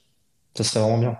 Si on arrive à temps. Mais c'est vrai que si on continue à se battre et à dire qu'on est les meilleurs et qu'ils ont rien compris et que machin, euh, je pense pas que ça, ils, vont se mettre à s'intéresser au sujet de cette technologie qui permettrait de résoudre certaines de leurs problématiques. Bon, bah, merci pour cette réponse et puis euh, merci Superman pour, pour la question, c'était cool. Euh, Julien, écoute, euh, bah, bah je pense qu'on euh, peut conclure là. Il y a quelqu'un qui a demandé le rôle de speaker, mais euh, je pense qu'on on va pas non plus trop étirer. C'était excellent. Je, te remercie énormément d'être venu. Merci, merci pour cette heure et demie avec nous. Et puis et puis Laurent, merci énormément de, m'avoir épaulé pour cette émission. Ça a été c'était super clean, super c'était une super émission. Voilà. Merci beaucoup. Ben, et puis merci merci à toi. Et franchement super. Hein. Je, je, je, vois un petit peu le un peu dans l'écosystème de dans, dans l'atmosphère de Rake News et tout. Donc c'est intéressant de voir un petit une petite radio comme ça et, et très bon travail. Et, et merci à tous euh, d'avoir d'avoir été là et, et j'espère que que vu que tu me connaissais pas avant euh, que que que, que tu as pu euh, un peu découvrir un petit peu ce que je fais et voir un petit peu l'écosystème. Ouais, bah carrément. Ouais, je suis je suis très je suis très agréablement pas pas surpris mais je suis j'ai trouvé ça je trouvé ça très bien. donc donc euh, très très ravi de, de, que tu sois venu. moi, aussi, je commence à à fatiguer un petit peu après les 1h30 parce que j'étais genre full focus sur sur ce que vous disiez. Donc euh, ouais, non, vraiment c'était une super émission et puis euh, effectivement je, je ressors avec avec les yeux émerveillés. Donc donc ouais. Et en tout cas bah tu reviens quand tu veux évidemment. Hein. Et vive la DeFi. Ouais, je suis bien d'accord. Même si c'est un repère de la, maison de retraite des, des Wales. la maison de retraite des Wales. C'est pas mal ça. Bon, en tout cas, euh, merci à tous d'être venus pour. Euh, construire, ouais. des nouveaux produits qui arrivent là, ça va être intéressant. Ouais, ouais, bah déjà, bah, grouille, les grouilles de nouveaux projets là, attention. Ouais, j'invite tout le monde à essayer en fort. Euh, là, MEV Capital, ils ont besoin de, de, de gens pour. Euh, ils ont besoin de, de, de, soldats pour les euh, pour les mettre ça mettre leur leur outil à, l'épreuve.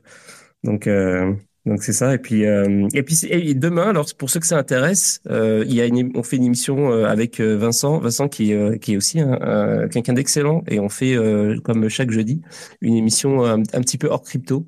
Donc plus sur les fondamentaux géopolitique géoéconomie.